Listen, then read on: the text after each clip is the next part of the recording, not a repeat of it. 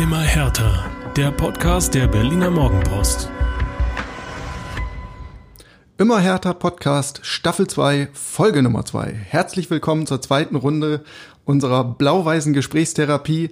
Für diejenigen, die erst in dieser Woche wieder dazu stoßen, noch mal kurz zur Erläuterung.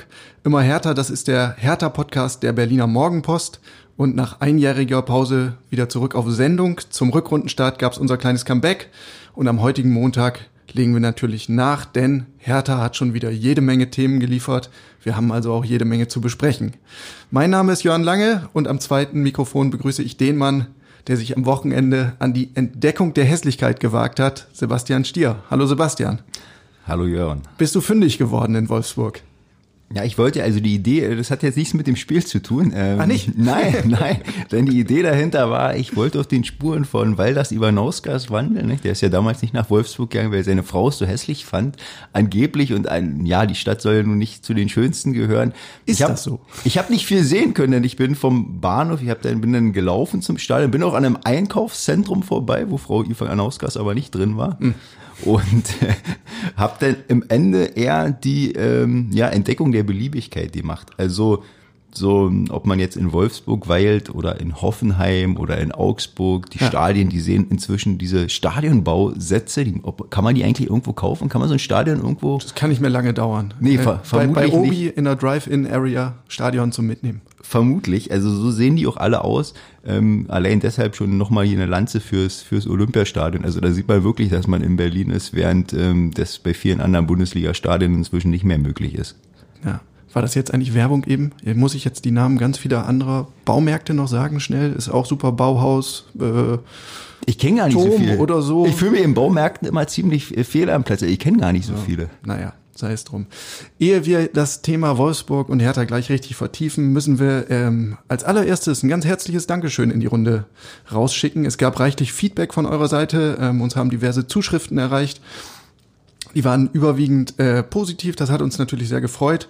Danke dafür. Wir sind weiterhin offen für eure Anregungen. Schreibt uns einfach gern per Mail immer härter at morgenpost.de. Fragen, Kritik, Anregungen, wir sind da sehr offen. Ähm, ein paar Startschwierigkeiten hatten wir allerdings zum Start unseres Podcasts. Äh, das gehört in Berlin ja fast zum guten Ton, könnte man sagen. Wir sind da keine Ausnahme. Es gab äh, im Netz ein paar Fragen zu unserer Präsenz bei Spotify oder bei Apple Podcasts. Ähm, tatsächlich haben wir es da noch nicht in die Portale geschafft, aber das sollte sich in dieser Woche eigentlich erledigen. Ich hoffe, wir sind spätestens dann in der nächsten Folge äh, vor dem Pokalspiel gegen Schalke auch dort zu hören. Bis es soweit ist, findet ihr uns unter morgenpost.de slash podcast. So, Sebastian. Und jetzt, also ich gucke hier auf meinen Spickzettel und der ist pickepacke voll, wie der Kollege Zeigler immer so schön sagt. Unser möchte gern Big City Club hält uns ganz schön auf Trab. Einerseits äh, ist jetzt gerade zur Stunde am Montag Lukas Toussaint in Berlin eingetroffen und wird vorstellig, macht den Medizincheck. Darüber sprechen wir natürlich gleich noch. Ähm, zum anderen sagt auf der anderen Seite plötzlich mit Arne Meyer, einer der größten Hoffnungsträger bei Hertha, ich will so schnell wie möglich weg aus Berlin. Boah, das ist auf je, das ist eine Granate, oder? Ne? Da müssen wir, da müssen wir jetzt drüber sprechen. Habe ich auch ein bisschen gezuckt. Dazu gibt es einen etwas kuriosen Trainingsausschuss Ausschluss von Fans und Medien, einen Sinneswandel bei Jürgen Klinsmann und natürlich den furiosen 2 zu 1 Erfolg beim VfL Wolfsburg. Sebastian, du warst vor Ort, wie wir schon gehört haben. Wie war's? Ja.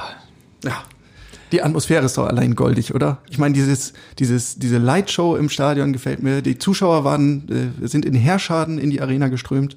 Es war nicht ganz ausverkauft. Nein, nicht ganz, aber war, ich glaube, das lag am, am Januartermin, dass da nicht komplett die, die Hütte voll war. Na gut.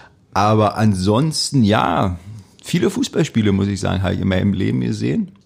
Sehr viele. Ja. Aber wenige, die so verlaufen sind. Ja. Ähm, sagen wir mal so, wenn ich nach dem 0 zu 1 sehr, sehr viel, mein Hab und Gut zumindest, verwettet hätte darauf, dass Hertha dieses Spiel noch dreht oder nicht dreht eben, dann wäre ich, wär ich jetzt ein armer Mann, ziemlich ja. sicher. Also war nicht absehbar. ähm, dass sie das, das Spiel noch drehen, gerade nicht mit dem Verlauf. Hat doch so alles nicht, so alles dafür gesprochen, zu, zu verlieren. Gerade wenn man unten drin steht, dann so ein komisches Tor, wo sich noch einer wegduckt nach dem Motto, bitte, den Ball bloß nicht zu mir, nicht anschießen hier. Und dann trudelt der rein und du liegst zurück und eigentlich ist alles, alles trist und dann kommen sie so zurück und gewinnen. Ähm, das hatten wirklich die wenigsten vermutet, aber ja, Unverhofft kommt oft. Da müssen natürlich auch wir Abbitte leisten. Es ist eine Woche her, da standen wir vor dem Mikrofon und haben gesagt, na ja, also wenn Hertha in Rückstand gerät, dann sieht's aber wirklich, wirklich finster aus. Zack, strafen sie uns. Also wegen. Jetzt im Umkehrschluss, äh, liebe Hörer, ihr könnt jetzt selbst entscheiden, ob ihr uns weiter zuhören wollt, denn eigentlich alles, was wir in den nächsten Minuten von uns geben werden, oder ihr könnt es ja so machen, hört einfach zu und ihr wisst, das Gegenteil wird Genau, eintreten. tippt einfach aufs Gegenteil. Nein, aber äh, rein fußballerisch war es natürlich äh, über weite Strecken eine ganz schöne Zumutung.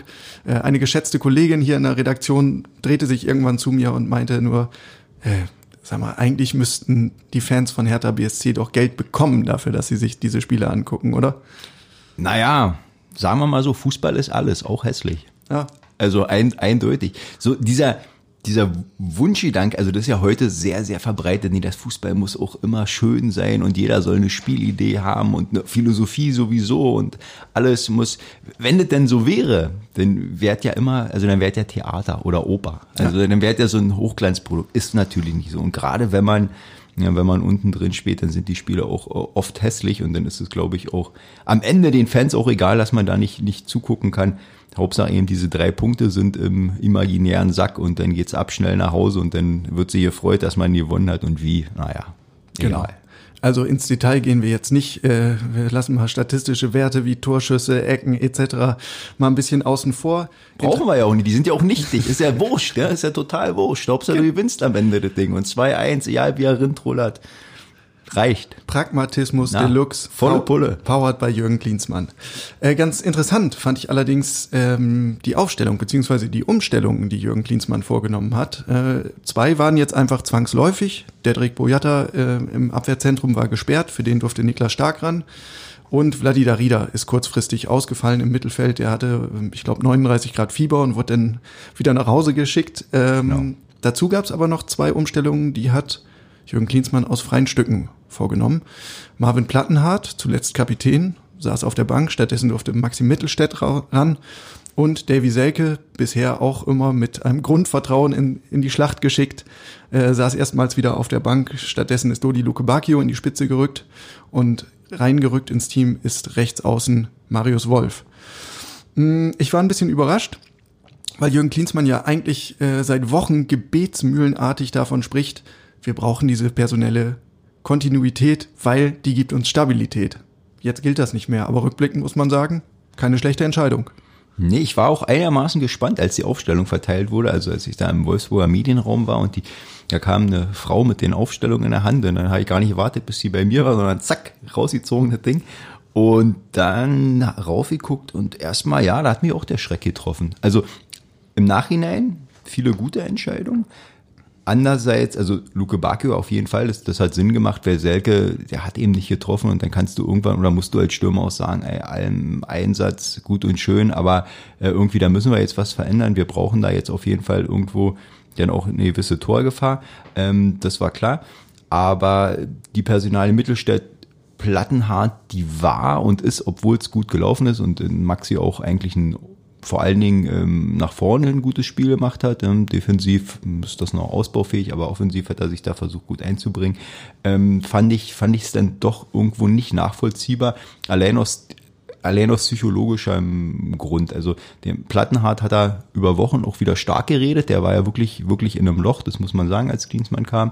Ähm, dem hat er das Vertrauen gegeben, dann hat er ihm auch stark geredet, immer wieder, dann ihm auch die Kapitänsbinde gegeben, wo man weiß, okay, das, das kann die Brust auch von einem Spieler deutlich breiter machen, auf Ja. jeden Fall. Es gibt Spieler, die knicken da ein bisschen ein, die mögen das nicht so. Und dann gibt's Leute, ne, die wachsen mit dieser, mit dieser Aufgabe. Und Plattenhardt war eher so letzteres. Und dann, völlig über Nacht, bumm, raus. So, als wenn du jemanden nachts die Bettdecke wegziehst. So. Ja. So, und ähm, ja, genau, genau so hat das gemacht. Konnte ich, kann nicht wirklich schwer nachvollziehen bisher, weil Plattenhardt auch nicht wirklich schlecht gespielt hat gegen den Bayern, also nicht schlechter als alle anderen. Ähm, von daher, ja, unter psychologischen Aspekten schon irgendwo ein bisschen, ja, fragwürdig. Hat Klinsmann am Sonntag beim Auslaufen auch gesagt, Platte war jetzt nicht auffällig schlecht, ne? Gegen die Bayern ist es halt auch schwer, gut auszusehen. Aber Mittelstädt hätte sehr gut trainiert und er wäre jetzt einfach mal dran gewesen. Sprich, er hat halt schon einen deutlichen Sinneswandel und setzt jetzt bewusst auf Konkurrenzkampf. Auch Marius Wolf hat jetzt wieder Blut geleckt, ist wieder drin. Ja, musst du, musst du ja auch machen im Grunde.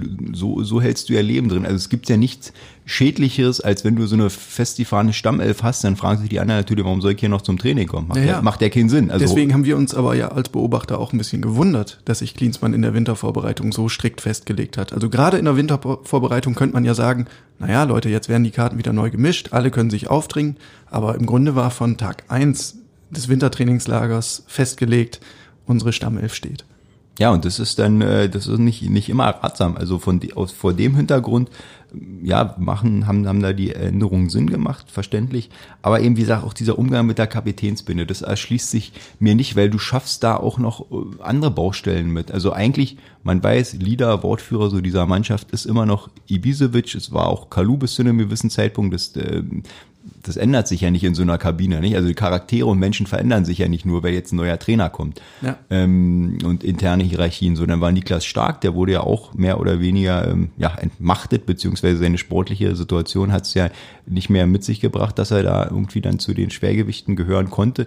Dann hast du einen neuen Kapitän jetzt mit Plattenhardt, ähm, kurz gehabt, jetzt wieder nicht. Jetzt war stark der Captain. Mal sehen, wer jetzt im nächsten Spiel Kapitän sein wird. Also da, du schaffst da wirklich so ein Machtvakuum und ich glaube, so ähm, flache Hierarchien gut und schön, aber ich glaube, hinter dem Gedanken steckte noch was anderes. Also Herthas Hierarchie ist gerade nicht, nicht nur flach, sondern eigentlich am Auflösen, nicht so richtig existent.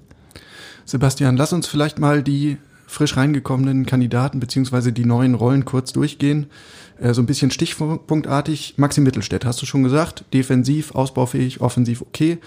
Ähm, wie hat dir auf der anderen Seite rechtsoffensiv Marius Wolf gefallen?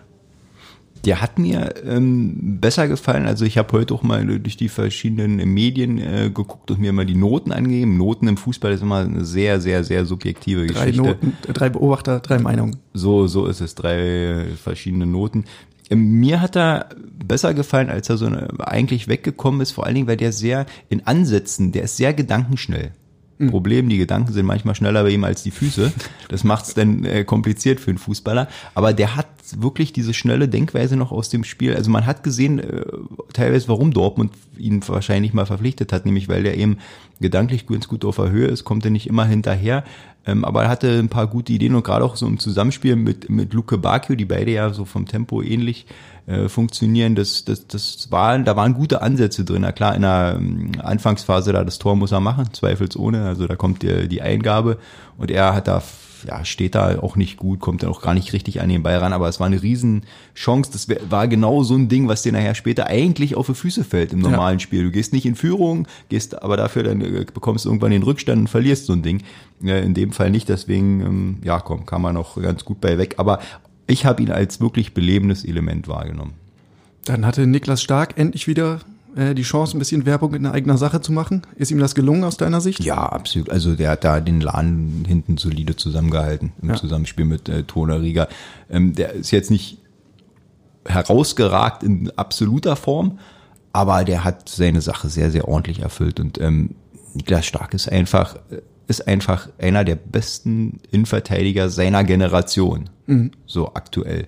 Ähm, und ähm, ja, man wird ja nicht irgendwie durch Zufall in die Nationalmannschaft berufen, schon gar nicht irgendwie auf, äh, auf der Position, wo es ja in Deutschland auch ein großes Angebot gerade gibt. Also der hat schon was und äh, dass der dann auch in der Lage ist, trotz seines jungen Alters und wenig Spielpraxis aus dem Stegreif wieder so eine Leistung abzurufen, das erwartet man auch von ihm. Ich frage mich jetzt natürlich, ist der Titel einer der besten Innenverteidiger seiner Generation mehr wert als einer der besten Innenverteidiger Europas. Das ist ja Dedrick Boyata, wenn man Jürgen Klinsmann glauben darf. Na ja, gut, das ist jetzt, ist jetzt die Frage, wie, wie werten wir das? Ja. Das vertiefen wir an anderer Stelle nochmal. Ähm, Luke Bacchio, in der Spitze besser als auf dem Flügel? Absolut. Immer in die Spitze stellen. Es muss die Lehre aus den, aus den letzten Monaten, nicht nur aus dem Spiel, also immer wenn der vorne in der Spitze auftaucht, ist der besser als auf den Flügeln. Ich sehe in ihm keinen Flügelspieler. Ja. Dann gab's als zusätzliche Überraschung noch den Joker Alexander Esswein. Ich dachte, ich traue meinen Augen nicht.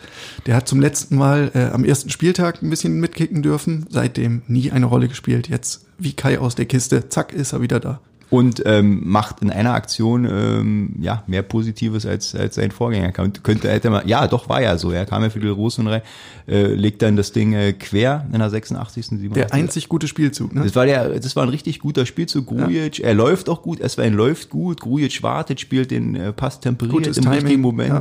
Dann kommt die Eingabe nach innen. Also hat dann quasi in einer Aktion mehr gemacht als die Rosun in der kompletten Spielzeit ähm, davor ganz ehrlich, ich find's cool. Also, dass, dass der gespielt hat, hat mich gefreut, ganz einfach aus, äh, also da, da steckt auch eine Botschaft hinter, nämlich so, wenn du vernünftig anscheinend trainierst, dann ähm, passiert auch ein bisschen was. Ja. Also du, du, kriegst Einsatzmöglichkeiten, jetzt egal, ob du vorne äh, eine ganze Zeit hinten dran warst. Also absolut genutzt die Zeit. Einer, der ebenfalls total positiv aufgefallen ist, ist Jordan Torunariga. Ähm, der hat jetzt zwei Spiele in Folge absolviert und Vorher sah es noch so aus, als wäre er komplett auf dem Abstellgleis gelandet. Jetzt macht er das Tor zum 1 zu 1. Unwahrscheinlich wichtig. Mit einem wuchtigen Kopfball, sehr viel Entschlossenheit da drin, äh, sehr viel Power und Dynamik. Kann man den jetzt wieder rausnehmen? Nee. Wenn Boyata und Rekik zurückkommen? Nein, kannst du eigentlich nicht. Den, also das, das würde nicht funktionieren. Ähm, Boyata kommt zurück. Klinsmann hat ihn in den letzten Wochen ja äh, nicht nur als einen der besten IVs Europas geadelt, sondern ja auch als absoluten Abwehrchef und Leader hingestellt. Ähm, wenn du das machst, musst du den wieder bringen na, auf die rechte IV-Position. Aber dann brauchst du ja eben noch jemand für die linke Seite. Karim Rekik war jetzt zweimal hintereinander aufgrund von muskulären ähm, Problemen verhindert. Man weiß aus der Vergangenheit bei ihm, dass das so seine Achillesferse ist, dass er da wirklich Probleme hat. Also mhm. vermutlich auch jetzt ähm, eventuell zum Freitag gar noch nicht fit ist. Aber selbst wenn er es wäre, würde es keinen Sinn machen. Also du kannst nicht einen ähm, Innenverteidiger rausnehmen, der eine absolut gute Leistung geboten hat und dazu noch mit einem Tor ähm, so eben am ähm, Ausgang des Spiels beteiligt war. Also das, das ist gar nicht, gar nicht möglich, meiner Meinung nach, unter psychologischen Aspekten, aber es macht ja auch keinen Sinn, jemand, der in so einer guten Form ist. Ja, ähm, Tona Riga, da könnte man fast die ganze Sendung hier füllen, zumindest ja. aus, aus meiner Sicht. Ich finde, das ist so, so eines der Hertha-Talente, den man wirklich, wirklich fördern muss. Der, da steckt, bei dem steckt ganz, ganz, ganz viel drinne. Der hat äh, alleine bei diesem Kopfball, der steht ja, ein, ist ja einen halben Meter der höher als sein Gegenspieler. Ja. Der hat so viel Athletik und der bringt so viel mit, der hat äh, so viel Tempo. Ähm, der hat aber auch noch so viel Flausen teilweise im Kopf. Also wenn der, das ist so ein Typ eher, wenn der drei, vier Spiele hintereinander macht, bekommt die manchmal die Kontinuität nicht, dann wird der leichtsinnig. Aber sich mit dem intensiv zu beschäftigen und den wirklich versuchen ins Laufen zu bringen, also das wäre eine Überlegung wert aus Berliner Sicht. Also ein ganz klarer Fall für den Performance Manager, ja. Arne Friedrich als früherer Abwehrexperte, der kann sich doch. Zumindest hätte er da einen Anfang für sein Betätigungsfeld. Ja. Der Umgang mit den eigenen Talenten, das ist ja ohnehin so ein ziemlich sensibles Thema. Ähm, generell und bei Hertha im Speziellen. Nachwuchsförderung, die eigene Akademie hatte immer einen hohen, hohen Stellenwert und wurde in den letzten Jahren ähm, immer wieder so auf, auf Silbertablett gehievt, als Aushängeschild auch. Jetzt haben wir auf einmal die Situation, oder was heißt auf einmal, auf jeden Fall seit, seit der Ankunft von Jürgen Klinsmann, ähm, dass sich die Eigengewächse ganz schön umgucken müssen, weil sie erstmal abgeschoben wurden oder ins zweite Glied rücken mussten. Toro Nariga ist jetzt zurück, hat sich, hat sich zurückgekämpft. Ähm, anderes Talent, Arne Meyer, hat sich für einen anderen Weg entschieden. Am Sonntagabend äh, war in der Bildzeitung plötzlich zu lesen, dass Meyer den Verein verlassen will und das zwar nicht irgendwie im Sommer oder perspektivisch, sondern am liebsten sofort. Demnach hat, habe es ein Gespräch gegeben mit Meyer, mit seinem Berater und mich, mit Michael Preetz, dem Manager von Hertha BSC. Und da hat man vorgesprochen und hat gesagt, wir sehen hier keine Perspektive mehr, wir wollen uns gern trennen. Von Hertha Seite hieß es erwartbarerweise, das können wir jetzt nicht machen. Ähm, dann als weitere Konsequenz gehen Spieler und Berater auf die Medien zu und machen ihren Unmut öffentlich, was ja auch schon ein bemerkenswerter Schritt ist. Sebastian, du beobachtest, beobachtest den Profifußball ja seit ein paar Jährchen mittlerweile. Was sagt uns so ein Vorgang? Das ist eine absolute Bombe. Also, wie du es ja richtig sagst, ähm, die Krux steckt ja da sozusagen in dem Detail. Dass man dann eben den Weg über die Medien geht und so offen. Das ist ja inzwischen, Profifußball ist ja eine Branche äh, geworden, wo jeder versucht, möglichst eine heile Welt zu suggerieren. Ja, also wenn man immer die Vereinsmeldung liest, da ist ja überall Friede, Freude, Eierkuchen. Wenn es ja mal zu einer Trennung kommt, dann, ah, es hat leider nicht gepasst, aber so eigentlich, wir verstehen uns alle. Es ist immer die Trennung im Guten, ja? also quasi Scheidung nach bestem Vorbild. Einvernehmlich. Alles einvernehmlich, alles gut, wir bleiben Freunde. Aber wenn dann eben sowas kommt, dass jemand ähm, auf die Medien zugeht als Spieler, äh, inzwischen, die versuchen ja möglichst die Medien immer äh, inzwischen alle fern dann aber zu sagen, okay, wir wählen jetzt den offiziellen Weg, wir beschweren und natürlich kommt dann die Headline drüber, ich will weg. Ähm, das ist schon, das zeigt eigentlich nur, wie, wie tief da der Graben inzwischen hinter den Kulissen aussieht, wie die Seiten verhärtet sind und wie das Band da zumindest von Spielerseite auch zerschnitten ist. Also sonst geht man so einen Schnitt. Der letzte, der diesen Schritt gewählt hat, war Thorsten Matuschka vor ein paar hm. Jahren bei seiner Ausbotung äh, bei Union Berlin. Ja, da war der ähnlich geladen. Also das zeigt schon, das kommt alle fünf, sechs Jahre mal vor. So, jetzt muss ich mal kurz unterbrechen. Äh, die ersten 20 Minuten sind rum, der Podcast-Aufnahme. Das heißt, alle Beobachter der Session müssen jetzt bitte äh, den Raum verlassen. Ja, können wir das, kriegen so, wir das hin? Alle, alle raus hier, alle zu. Wir haben nämlich, dahinter steckt die Angst, wir haben Angst vor Podcast-Spionage. Deswegen nach 20 Minuten wird hier immer Jörns Telefon piepen und dann müssen alle raus. So. Weg. Weiter geht's. Ich habe mich gefragt bei dieser ganzen Meier-Geschichte, äh, müsste der nicht eigentlich die Herausforderung annehmen und sagen, ich bin gefühlt ein Nationalspieler der Zukunft, ich habe dieses Selbstbewusstsein, ich kann doch jetzt nicht einfach wegrennen. Also, jein, jein. Ja, zumal er ja jetzt gerade nicht so aus einer besonders starken Position argumentieren kann. Er war lange verletzt, hat sich jetzt eigentlich gerade erst wieder, wieder rangekämpft, hatte dann im Trainingslager den nächsten äh, Rückschlag mit einer Knieverletzung. Und jetzt äh, merkt er halt, naja, es gibt neue Konkurrenten und sagt, ich will weg. Jein, sage ich da. Also das muss man, glaube ich, sehr vielschichtig betrachten, den Vorgang. Also erstmal vielleicht lohnt sich da vor dem Hintergrund mal die Person Arne Meyer sich anzuschauen. Arne Meyer ist gefühlt das absolut größte Talent äh, der Hertha Akademie seit den Boateng-Brüdern. Ich kenne in Berlin einige Jugendtrainer, die sich auch mit ihnen hier in der Berlin-Auswahl und so beschäftigt haben und alle reden in höchsten Tönen von ihm, absolute Elogen, die da auf ihn gehalten werden. Also der, der galt von Anfang an als Hochtalentierter. Und wenn du quasi dein Leben lang immer einen sehr leichten Weg gehen kannst oder es beziehungsweise leicht hast, weil dir Sachen leichter fallen und du jetzt vielleicht mit 20 zum ersten Mal vor einem Problem stehst und wirklich kämpfen musst für irgendwas, ähm, dann ist es, fällt es dir auf jeden Fall schwerer, als wenn du jetzt irgendwie von 13, 14, 15 an dich immer beweisen musstest, immer hochkämpfen musstest, weil Arnes Talent ist ja unübersehbar. Also dem fällt schon sehr viel in den Schoß. Ähm, von daher ist das jetzt nochmal so ein bisschen, ähm, ja, vielleicht für ihn sehr, sehr ungewohnt und schwierig. Aber dann gibt's auch noch eine andere Seite. Und zwar, du musst dir mal angucken jetzt, welche Spieler hat Hertha bisher geholt und welches Profil hatten die. Das ging ja von Anfang an, ging's ja los. Chaka war das erste große Gerücht sozusagen, oder das heißt Gerücht, die waren ja wirklich in Verhandlungen, dass es nachher am Ende nicht geklappt hat. Das lag ja eher an den Trainerwechsel von Arsenal. Aber es wurde massiv auf Meyers Position, es wurden nur defensive Mittelfeldspieler gesucht. Ja. Und alle hatten das gleiche Profil. Chaka war sozusagen ähm, so zu, der Königskämpfer, ja, das werden ja immer Leute sozusagen nach Klinsmanns Gusto gesucht. Die müssen robust sein, das müssen so richtig giftige Balleroberer sein, die physisch stark sind, die viel laufen und wo das Fußballerische vielleicht nicht unbedingt im Vordergrund stehen, aber das sind alles so Leute, die hinten richtig Meter machen, die auf den Gegner draufgehen, die aggressiv spielen und die für dieses Umschaltspiel gemacht sind. So, das ist Askar Sieber ist dieser und der heute äh, ankommende Lukas Toussaint. Ähm, trifft genau das gleiche Profil. Ein super robuster Spieler, äh, offensiv nach vorne, aktuell ja noch sicherlich ausbaufähig, aber körperlich stark. So, und das ist alles Arne, ist ja das komplette Gegenteil. Das ja. ist jemand, ja, der über einen feinen Fuß verfügt, der, ähm, der, der eine Spielintelligenz mitbringt, der auch nach vorne stößt.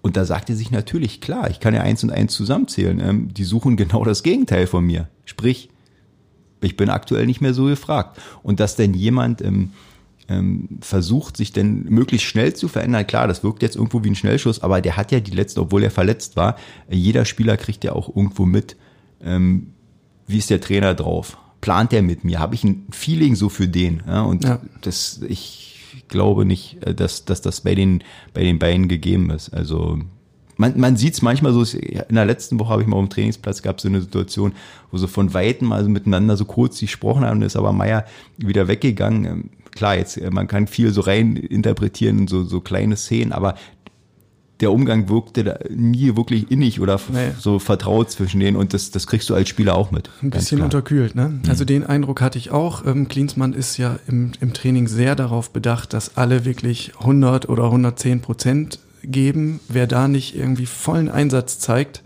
ähm, der hat schlechte Karten. Und Arne Meyer ist halt eher ein bisschen die, mehr die Kategorie Edeltechniker und nicht das Kampfschwein. Und ich glaube, Klinsmann sieht da irgendwie nicht die Antrittsschnelligkeit, die er haben will, nicht die Galligkeit. Genau. Und das macht's schwierig.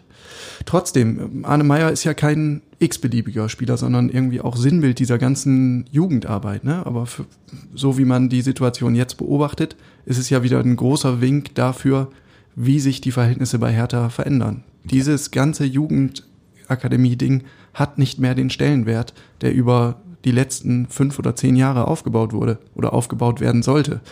Also ich, ich, ich, ich finde das wirklich extrem, extrem bedenklich und in dieser Personale steckt jetzt ganz, ganz viel drinne. Hertha ist jetzt dabei, in wenigen Wochen und Monaten ähm, komplett das durch den Schredder zu jagen, was man sie, wie du sagst, in den letzten fünf, sechs, sieben Jahren aufgebaut hat. Also alles, wofür die da der Ära stand, ähm, das ist jetzt so wie, das wird komplett weggewischt. Also dieser, dieser Aufbau von, von Spielern aus der eigenen Akademie, das ist ja in der Bundesliga, das passiert ja nicht über Nacht. Da sagst du ja nicht so, komm Junge, jetzt gehst du rein und dann machst du dein Ding und die Karriere läuft. Nein, das ist, das ist schwer. Die musst du immer wieder so, wie es, wie es Dada auch gemacht hat, immer wieder sukzessive mal einsetzen, dann kommen auch mal wieder ähm, Phasen, wo es, wo es nicht so klappt, dann musst du die wieder rausnehmen. Das ist ein behutsamer Aufbau und ähm, da hat Hertha jetzt in Person von, von Arne Meyer und von Jean Toner Rieger, da sind Leute mit einem überdurchschnittlichen Talent.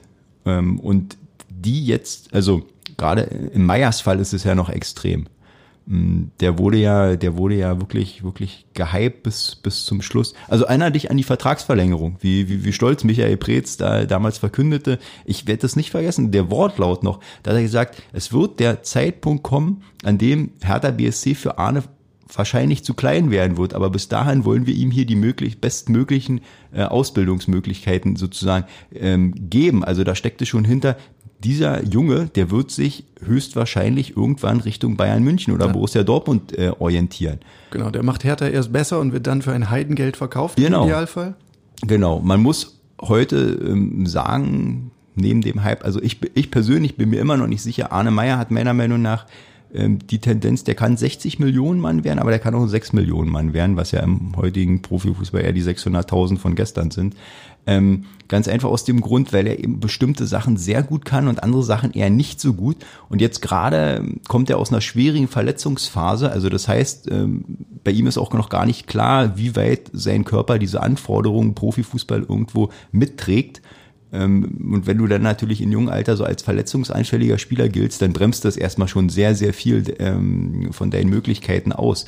Aber ich glaube, so rein von der, von der Anlage her und von, von den, den Sachen, die er kann und die er mitbringt, wenn da jemand wäre, der total auf ihn jetzt fliegt als Trainer, der ihn total fördern würde, dann ist das jemand, der irgendwann wirklich auch echt durch die Decke gehen kann. Ja. Also guck, guck dir an, ähm, ja, also was ist aus dem Boatengs geworden, als sie Berlin verlassen haben?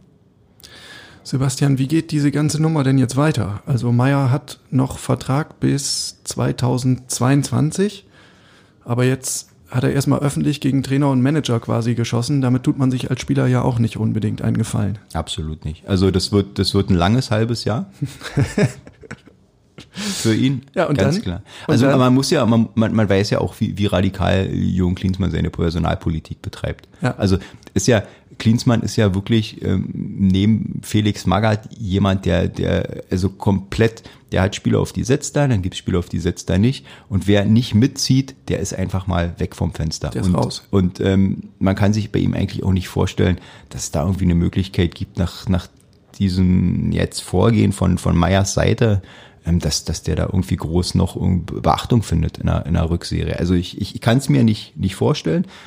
Ähm, und dann ja im Sommer, im Sommer wird dann eh neu verhandelt werden müssen in jeglicher Hinsicht. Also das macht's ja gerade, das macht's ja gerade so so skurril, ähm, was was da was da abläuft. Also man holt jetzt Spieler, die eindeutig dem Jürgen Klinsmann-Profil entsprechen, weiß aber gar nicht, wer im Sommer Trainer ist. Stand jetzt ist ja Jürgen Klinsmann nur bis Sommer da. Stand jetzt. Stand jetzt. Vielleicht wird er ja auch sowas wie Sportchef Du, und gibt die Linie vor, die spielerische. Also- Aber dann braucht es immer noch den passenden Trainer Ja. dafür. Wir werden, wir werden es erleben. Ich Ganz- bin sehr gespannt, ganz ehrlich, jetzt mal hier, was haben wir heute? 27. Januar, 27. Januar. Sagen wir, ich würde es nicht für ausgeschlossen halten, Ja. dass Jürgen Klinsmann da auch im nächsten Jahr weiterhin den Cheftrainer gibt. Ja. Ich habe nach wie vor große Zweifel, aber tatsächlich gibt es inzwischen ein paar Anzeichen, dass es in den Bereich des Möglichen rückt. Ne? Ein Grund, weshalb Arne Meyer mit dem Abschied flirtet, das hast du eben schon angerissen, ähm, ist der neue Spieler, der heute verpflichtet wird, Lukas Toussaint. Ähm, Toussaint? Ich bin, ich bin im Französischen nicht zu, zu Hause, sage ich dir ganz ehrlich. Nee, ich, ich auch nicht. Ich, auch hoffe, nicht. Toussaint ist halbwegs korrekt von der Aussprache. Kommt von Olympique Lyon, 22 Jahre alt, 1,82 groß. Ich habe mal in die Statistik geschaut, diese Saison 18 Ligaspiele gemacht, zwei Tore, zwei Vorlagen. Der Kauf geht jetzt vonstatten, Kostenpunkt rund 25 Millionen Euro. Das wäre immerhin neuer Rekordtransfer. Dodi Luke Bacchio nur noch auf Platz zwei. Und spielen soll er dann aber erst ab Sommer. Er wird jetzt planmäßig zurückverliehen nach Lyon und wird dort weiterspielen. Ähm, ich muss allerdings gestehen, also genauso wie ich in der französischen Sprache nicht so richtig zu Hause bin, bin ich auch in der französischen Liga nicht richtig zu Hause. Ich habe den Mann noch nie in Aktion gesehen, äh, denke mir aber so, wenn jemand 22 Länderspiele für Frankreichs U21 gemacht hat, dann kann er so schlecht nicht sein, oder? Nein, ab, nein, das absolut nicht. Und wenn du bei Olympique Lyon ähm, spielst, die ja jetzt so nach, nach PSG eigentlich mit ähm, die beste Ausbildung in, in Frankreich anbieten. Also das ist ja ein Verein, der nach dieser Serienmeisterschaft, die sie Anfang der äh, 2000er Jahre da hatten, ähm, sind die sozusagen in diesen Status des Ausbildungsvereins äh, übergegangen. Also bilden Spieler aus für den, für, am Ende für die ganz großen Clubs. Also normalerweise, die gehen dann von Lyon zu Barcelona Ja. zu, oder eben auch jetzt zum FC Bayern, Tolisso war da, war da jemand, ähm, da, da ist Lukas Toussaint ist so ein klassisches Ausbildungsprodukt der, der Lyon-Ausbildung, ähm, ist da seit, seit einigen Jahren, kam aus Valenciennes, hat da für einen kleineren Club gespielt, dann rüber nach Lyon und hat da so im Grunde seine ganze, ja, jetzt Männer, Männerlaufbahn äh, bestritten, ist dann auch immer wieder mit jeder Saison ein bisschen mehr Einsätze, hat er ähm, bekommen, auch regelmäßig die U-Nationalteams durchlaufen, 19, U19 war er, glaube ich, dann jetzt, jetzt U21, auch da jetzt mit Lucas Hernandez äh, war er zusammen in der Mannschaft, mit ähm, Kingsley Coman, mit den beiden Bayern-Spielern, die man kennt in der Bundesliga. Also das ist ganz, ganz, ganz sicher kein... Da, da sind nicht nur Stolpervögel Nein, unterwegs. nein, also der, der kann, der kann ganz sicher was. Er kostet ja auch ein bisschen Geld. Ja. Aber eben, ja, wie ich, wie ich schon sagte, das ist jemand, der gewisse Qualitäten mitbringt und eben in anderen Sachen eher unbedarft ist. Also du hast jetzt gesagt, okay, der hat 18 Spiele, zwei Tore. Da geht's anscheinend aufwärts. Seine Komplettbilanz in der Ligue 1 ist äh, 107 Spiele, drei Tore. Also er ist jetzt nicht der absolut äh, Tor, torgefährlichste. Du musst das nur aus dem richtigen Blickwinkel betrachten. Ich glaube, das sind zwei Tore mehr, als äh, Santi Ascasiba vorweisen kann. Genau, so also das ist ganz einfache Mathe. Fußball ist dann eben doch Mathematik manchmal. Ähm, das, das ist schon, ist schon so. Aber klar, das ist ein, Spieler auch jung, entwicklungsfähig, aber eben auf der anderen Seite, Ein Offensivfeuerwerk werden wir mit ihm nicht erleben. nein, und lass uns doch einfach mal die Frage stellen, wir können ja nicht wegdiskutieren, dass Hertha BSC ähm, absolut über eine der besten Jugendakademien Deutschlands verfügt. Und ich glaube nicht, dass Herthas Nachwuchs so extrem hinter dem von Olympique Lyon hinterherhinkt. Und dann hast du natürlich, äh, ja, in Berlin, du hast eben Spieler auch ausgebildet auf der Position. Stichwort Arne Meyer. Also Arne Meyer musst du für 25 Millionen den jungen, talentierten Franzosen holen. Fragezeichen. Nur drüber nachdenken. Ja. Als weiterer Kandidat auf der Zugangsseite gilt immer noch Mateusz Kunja von RB Leipzig. Sebastian, du hast äh, für andere Medien viel über äh, Leipzig geschrieben in der Vergangenheit, tust es auch heute noch hin und wieder. Du bist da gut im Bilde. Wie spannend ist dieser Spieler für dich? Ja, also Matthäus Kunja ist ähm, jemand, der auch gewisse fußballerische Elemente mitbringt und sich da, also der würde sich schon wirklich radikal von den Angreifern unterscheiden, die Hertha aktuell zur Verfügung hat. Also der ist halt technisch deutlich, deutlich äh, stärker.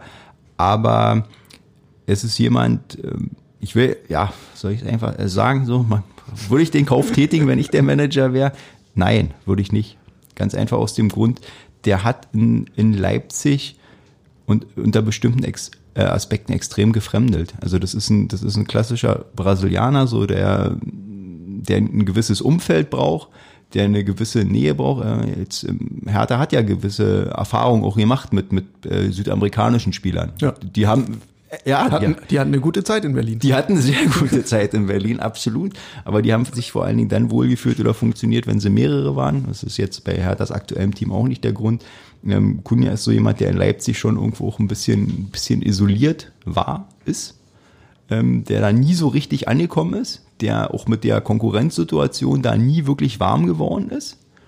Und ja, der einfach, also man, man hat ihm da eigentlich oft angesehen, dass er sich da nicht, nicht, nicht wirklich wohlfühlt. Und ob sich das jetzt in Berlin über Nacht einfach so ändert, halte ich für fragwürdig, zumal ja auch eine, zumal ja auch eine wichtige Ablösesumme wohl dahinter steht. Also mit, äh, man spricht so um 15 Millionen Euro, also das würde gleich wieder richtig, richtig in die äh, höhere Region, ins höhere Preissegment gehen. Und ähm, da würde ich dann eher jemanden versuchen zu verpflichten, äh, wo die Gewissheit, dass er sofort, dass der funktioniert überhaupt, ein bisschen größer ist. Also Kunja ist so ein, ist, ist jemand, der kann, der, wenn der funktioniert, dann ist es ein absoluter äh, Gewinn.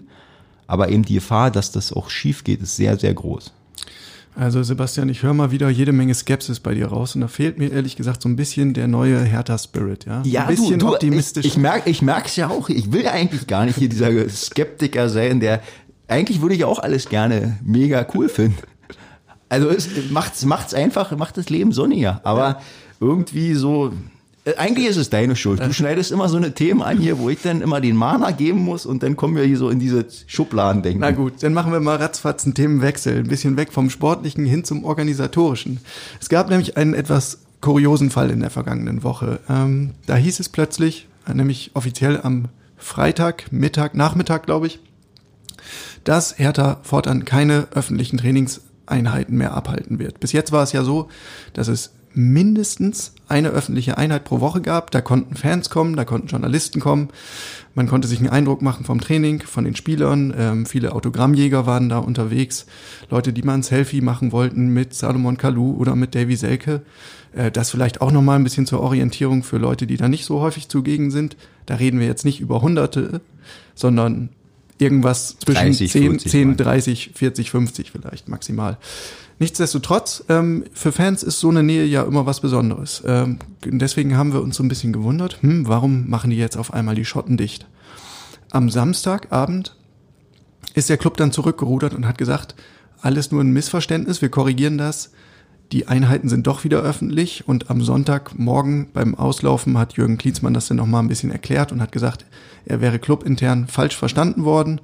Es sei ihm einzig und allein um Kamerateams gegangen. So.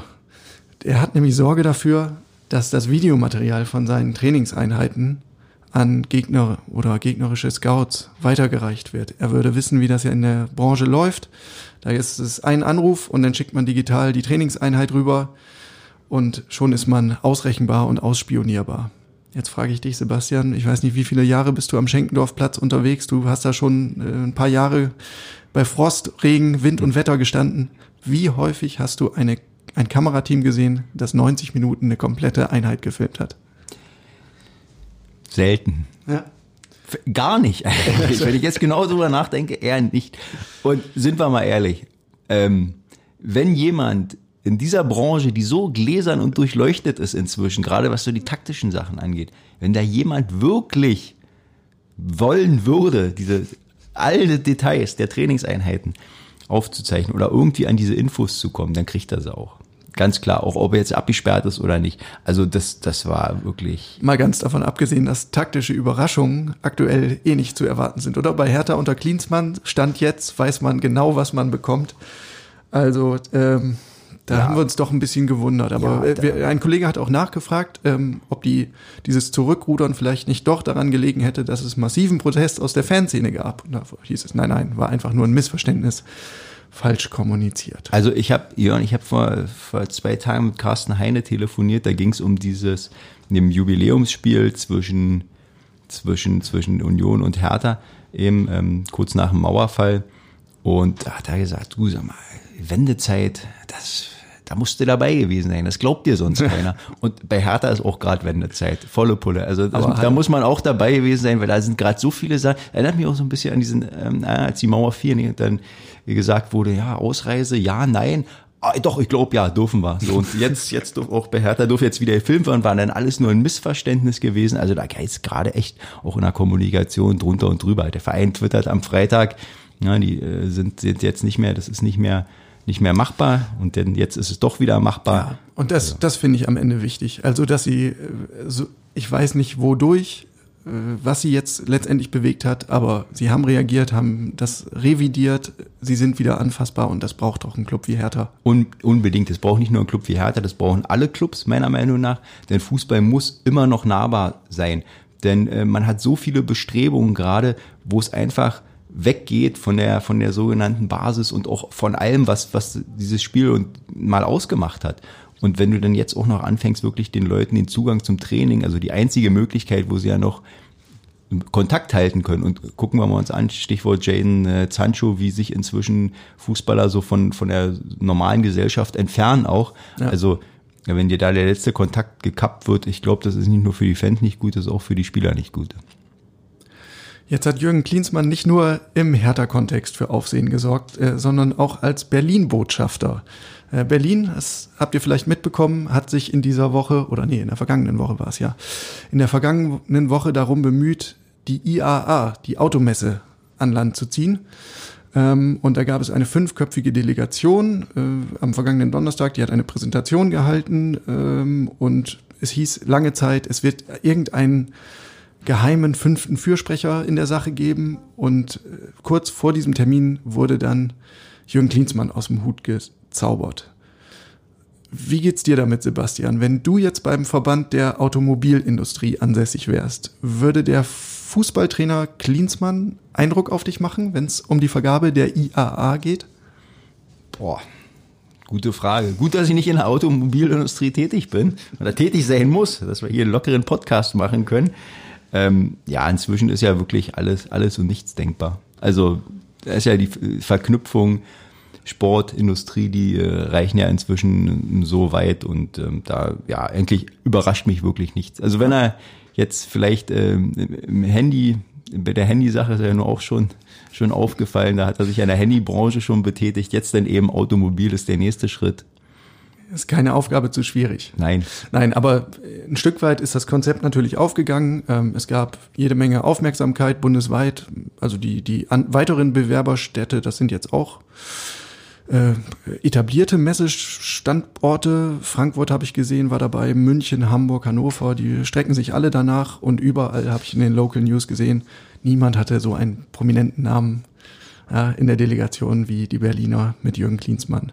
Es ist generell, wenn du guckst, äh, welche Mannschaft hat äh, inzwischen auch so einen prominenten äh, Trainer in der Bundesliga wie äh, Jürgen Klinsmann. Also Bayern, der FC Bayern auf jeden Fall nicht. So ist es mal. Nee, und man muss ja auch eines noch berücksichtigen, äh, das hat der, der Ex-Kollege Bremer ganz pfiffig getwittert. Ähm, vielleicht hängt auch ein bisschen taktisches Kalkül dahinter, weil aus härter Sicht könnte man jetzt natürlich sagen, Moment, regierender Bürgermeister Michael Müller, jetzt sind wir Ihnen zur Seite gesprungen und haben Ihnen ein bisschen geholfen, um auf die äh, Werbetrommel zu hauen. Jetzt könnten Sie doch im Gegenzug vielleicht mal ein bisschen Bewegung in die ganze Stadiondebatte bringen. Kann auf jeden Fall nicht schaden. Ist auf jeden Fall eine ähm, Überlegung, die Sinn macht, ganz klar. ehe wir jetzt noch das Fassstadion an, Aufmachen. anstechen. Das müssen wir vertagen, dann verzetteln wir uns, dann wird's viel zu lang. Ähm, wir müssen jetzt noch einmal einen kleinen Schlenker ins Sportliche machen. Äh, Sebastian, Blick auf den Tabellenkeller. Paderborn gewinnt, Union gewinnt. Düsseldorf, Bremen, Köln, Augsburg, Mainz verlieren. Nicht so schlecht für Hertha. Hertha hat jetzt sieben Punkte Vorsprung auf Platz 17. Frage, Abstiegsgefahr gebannt? Nein, auf keinen Fall. auf gar keinen Fall.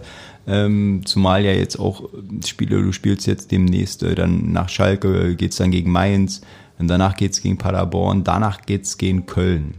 Ende Februar, da haben wir eine Tendenz. Da können wir dann was sagen. Sieben Punkte, viel zu schnell aufzuholen.